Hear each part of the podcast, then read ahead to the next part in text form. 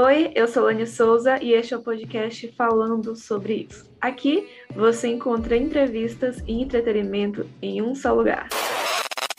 O dia 18 de maio é o Dia Nacional do Combate ao Abuso e Exploração Sexual de Crianças e Adolescentes. A data marca o dia do rapto de Araceli Cabreira Sanches Crespo, filha de um espanhol e uma boliviana que viviam em Vitória, no Espírito Santo. A menina foi raptada após sair da escola em frente a um bar onde esperava o ônibus para voltar para casa. Com nove anos, Araceli passou seus últimos dias sendo drogada, espancada e violentada, e depois morta, cruelmente. O crime que aconteceu em 1973, quase 50 anos depois, continua tão atual nos dias de hoje.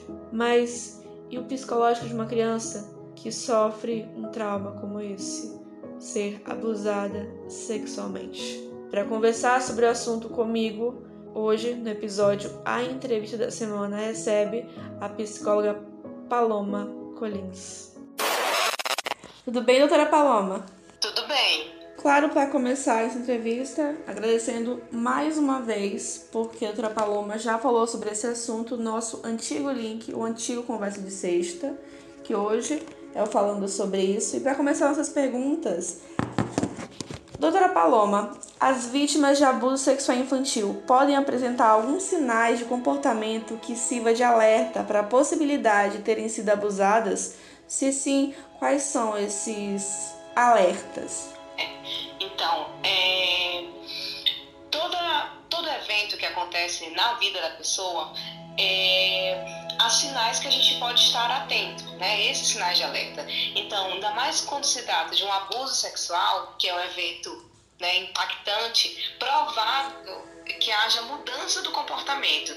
Então, é, quando a gente está falando de crianças e de adolescentes, há quase que né, certeza a respeito da mudança do comportamento pelo grau de agressividade que ocorre o evento, né, do abuso. Então, é, os sinais principais são essa, essa, criança tinha perfil de extroversão e agora é uma criança que está introvertida, que está frequentemente isolada. O que, que aconteceu? Né? A, a pergunta é: o que aconteceu para a mudança do comportamento? Nós, psicólogos, né, e principalmente a área em que eu acredito, que é a análise do comportamento, ela, ela, ela tem uma, uma, um lema que é a chave e que faz muito sentido para mim. Uh, as pessoas chegam na terapia e falam: Ah, porque eu estou sentindo isso e não entendo. É, do nada eu me sinto assim. Opa, nada é do nada. Os comportamentos eles são evocados, eles acontecem por alguma situação anterior e talvez é, a pessoa ainda não conseguiu identificar. Então, o que, que eu quero dizer basicamente? É que, como nada é do nada, comportamento também não muda do nada.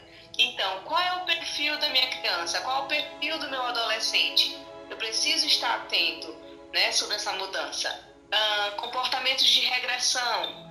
Essa criança não fazia mais xixi na cama e, e começa a apresentar, e eu não estou falando de maneira isolada, né? Uma vez fez o xixi na cama, mas agora de forma frequente. Uh, essa criança já dormia sozinha no quarto dela e agora quer insistentemente voltar para o quarto dos pais. O que aconteceu que agora tem tanto medo presente e persistente? E aí, tá curtindo o nosso podcast? Então, deixa eu te perguntar uma coisa. Você já conhece a Lorenzo Ótica? Não? É uma ótica bem legal. Legal só não. Maravilhosa, com tudo o que há de melhor em lentes e armações de óculos de sol e óculos de grau. Eu sou cliente de lá, meus óculos de grau são de lá e eu posso particularmente garantir a qualidade, o bom atendimento e os ótimos preços. Claro que além de você ter acesso a armações lindas e lentes de altíssima qualidade, você também pode marcar sua consulta com a optometrista doutora Mônica Silva. Eu irei deixar o Instagram e o endereço fixo da ótica aqui na descrição deste podcast.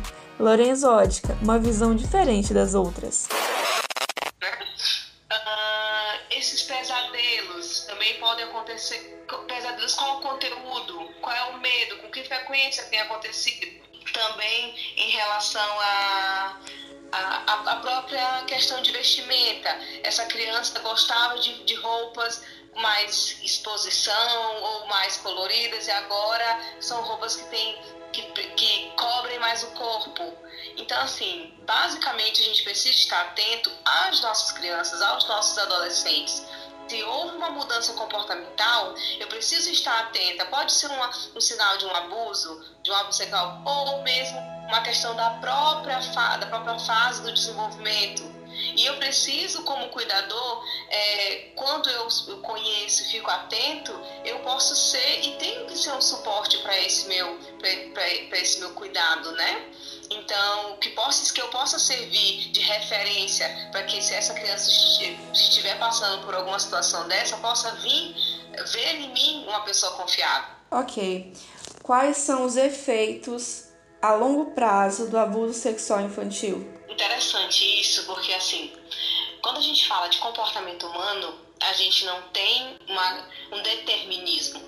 Eu não posso te afirmar, Lani, essa pessoa não vai ter, se relacionar mais afetivamente e sexualmente. Não posso afirmar, mas provavelmente é, nesta área de relacionamentos vai ter uma. É possível que tenha uma dificuldade nessa iniciação, nessa manutenção né, dos casos em que eu acompanho, como por exemplo agora mesmo, né, eu tinha acompanhado uma pessoa com, com esse histórico e que por muito tempo uh, negou o fato de ter sido abusada e iniciou sua vida afetiva, amorosa e sexual, mas que agora, devido a um outro evento na sua vida, é, se deu conta e percebeu a gravidade do abuso e não está mais conseguindo manter relações. Então, olha como não, não adianta a gente procrastinar ou evitar esse sentimento de dor, porque nós temos que entrar em contato para que possa mesmo uh, ter o, enfrenta, o enfrentamento e a superação dessa marca. Então, dos efeitos a longo prazo, comumente, uh, das pessoas que, que viveram e foram abusadas, é na parte afetiva, na parte sexual, inclusive com essa, com essa cliente, a gente está vendo a questão mesmo também de um especialista, de um sexólogo, de uma sexóloga, porque cada profissional existe para dar conta da demanda específica. Então a gente está lidando com, pode também afetar na autoestima, pode afetar na confiança com as pessoas, como por exemplo, hum, se, esse meu, se esse abusador foi alguém da minha família que eu deveria confiar e fez o que fez, um, posso confiar em outras pessoas? Isso casa justamente com a próxima pergunta, só um minuto, que é se existem fatores que podem impactar ainda mais o abuso. E existem casos que o abusador vem de dentro de casa, por exemplo, padrasto, pai ou mãe, por exemplo.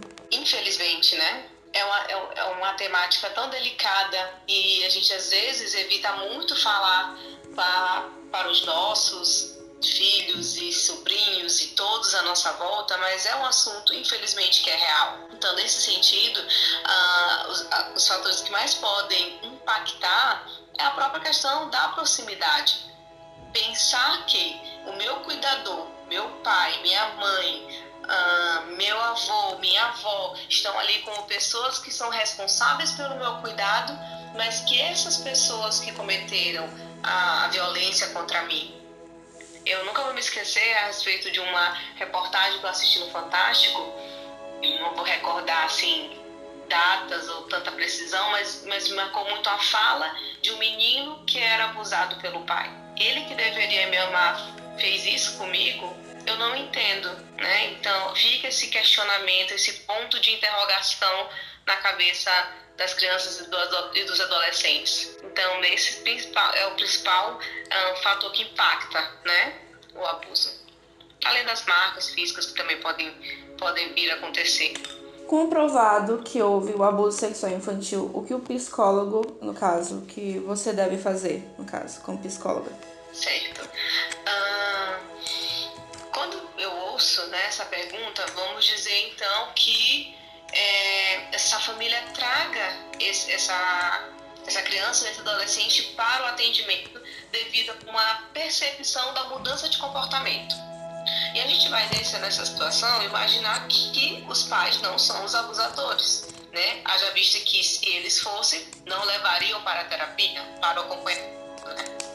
Então, Sim. Uh, com essa criança, com esse adolescente vindo para, para a terapia, para o acompanhamento, é, a gente vai investigar a mudança do comportamento, investigar a demanda principal e, de acordo com o acompanhamento psicológico, for comprovado que houve o abuso através ou do relato do, da própria criança do adolescente, ou através até de, dos exames que podem ser solicitados, é, o profissional né, vai ter que conversar com esses pais a respeito do acontecido, é, orientar sobre os procedimentos legais a serem feitos, é, e, e os pais também vão precisar estar em acompanhamento psicológico, porque imagine, né? Você percebe uma mudança comportamental ali no seu filho, leva para um atendimento pensando que pode ser tantas outras questões e se dá conta com o abuso sexual. Né? Então, esses pais também vão, vão estar em acompanhamento e não necessariamente vai ser com a psicóloga da criança, mas preferencialmente com outro profissional, para que não possa atrapalhar a questão de vínculo.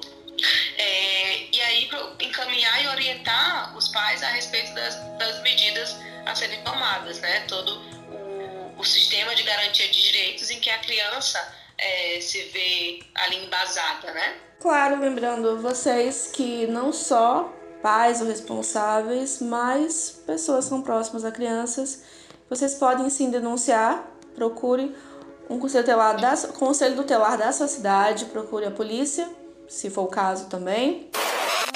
Para finalizar, doutora Paloma, você gostaria de acrescentar mais alguma coisa para finalizar a nossa conversa? Eu vi no social hoje, inclusive, e até procurei e uh, não achei.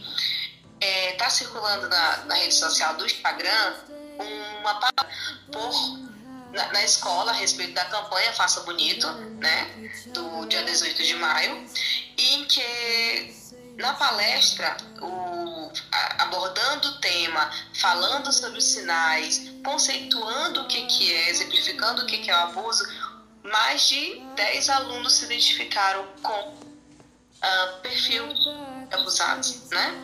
com sendo vítima de, de abuso sexual.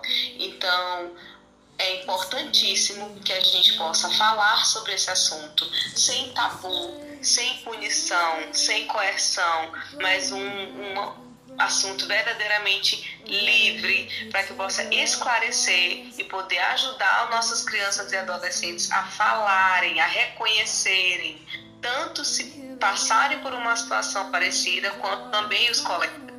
Porque na escola, pela própria identificação dos pares, pela idade que eles têm próximas, eles dão muito valor ao que o colega, né, o que o amiguinho da escola diz. Então, se, esse, se essa criança não conseguir falar para o adulto, mas falou para uma outra criança, para outro adolescente, e que tem conhecimento, que sabe como agir, é, isso também pode ser muito útil, né? Então, poder orientar nossas crianças e adolescentes a respeito do abuso sexual que infelizmente existe e que também tem o sistema de garantia de direitos, tem um amparo, que tem acompanhamento psicológico, pode ter acompanhamento também assistencial. Então, assim, o conhecimento mesmo é necessário e urgente. Bom, doutora Paloma, em primeiro lugar, muito obrigada por participar mais uma vez aqui do nosso podcast. Ah, dizer que em relação ao vídeo que a doutora Paloma comentou, saiu reportagens também sobre o assunto, os alunos tiveram ataque de ansiedade, tiveram que ir para o hospital. E ponderar também que importantíssimo ter aulas de educação sexual em escolas. Porque eu já tive essas aulas. Não, não ensina nada de cunho adulto, não é isso. Mas muitas crianças foram salvas porque viram aquilo tiveram aquelas palestras e puderam dizer para a diretora, para a professora: Olha, meu pai já fez isso aqui comigo. Olha, tio já fez isso aqui comigo. Eu não sabia que era errado. Então, gente sempre pondera o quanto é importante e não se deixe levar por comentários tipo: Ah, eu não quero porque ensina uma coisa adulta para o meu filho. Não, não ensina. Não é isso. Ensina algumas coisas, como por exemplo, a pessoa, a criança, prestar atenção nos sinais e os adultos prestarem atenção nos sinais. Eu sou Lani Souza, ficando por aqui. Até sexta-feira conversa em particular. Doutora Paloma, mais uma vez, muito obrigada pelo tempo. Está confiando, ter sua referência, né? É, de falar de um assunto tão delicado, mas que é preciso. Muito obrigada. Nada. Oi, eu sou Lani Souza Oi, e este é o quadro. Souza, eu sou e Lani este- Souza e este é o Conversa. Oi, eu sou Lani Souza e este é o podcast falando sobre isso.